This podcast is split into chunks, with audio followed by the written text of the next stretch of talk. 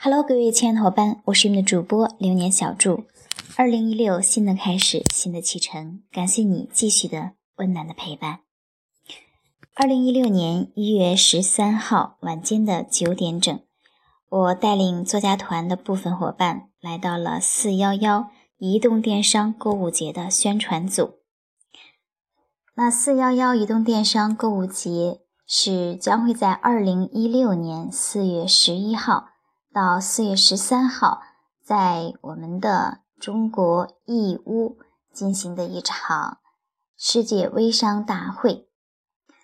嗯，这场会议呢，将会由中国电子商会微商专业委员会以及工信部、中国电子商会、商务部中国国际电子商务中心来主办和指导，由微谷中国来承办。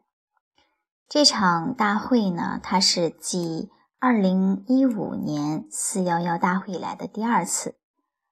嗯，本次大会以“连接改变世界，共赢未来商业”为主题，将会从规范、发展以及国际化三个方面推动微商的进一步的发展。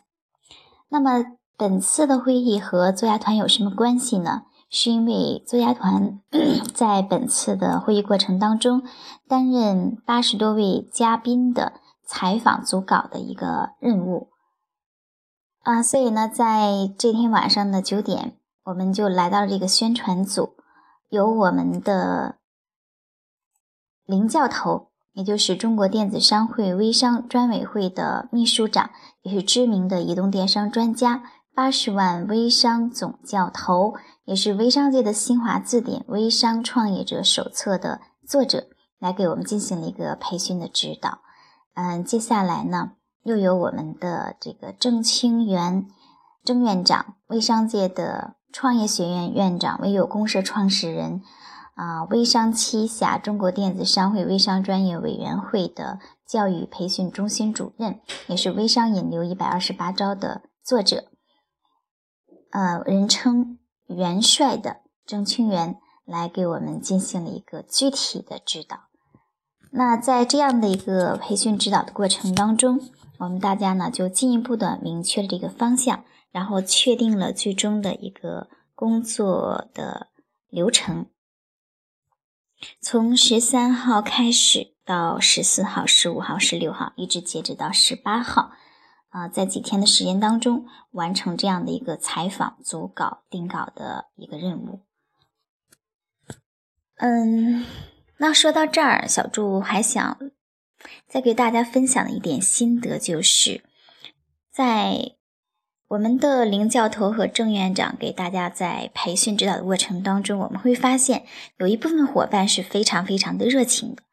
呃，刷花呀。跟这个大咖进行交流，那还有一部分伙伴会比较冷静、比较理性。这里呢，我更推崇的是后一种态度，因为我们大家毕竟是第一次啊，去很正式的接触这样的一个任务，而且我们部分伙伴在此之前是没有任何的写作经验的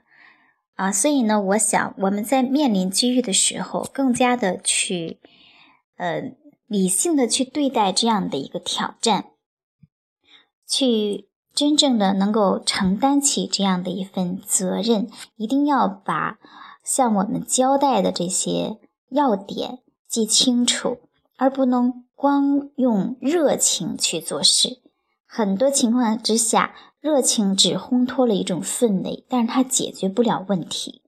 所以呢，我们更应该去。冷静下来，把该做的事情条理化、具体化、明确化，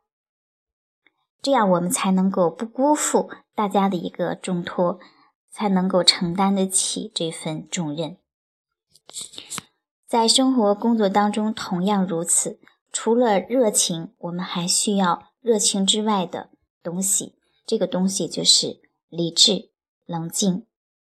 对自己的一个。仔细的掂量，分寸的把握。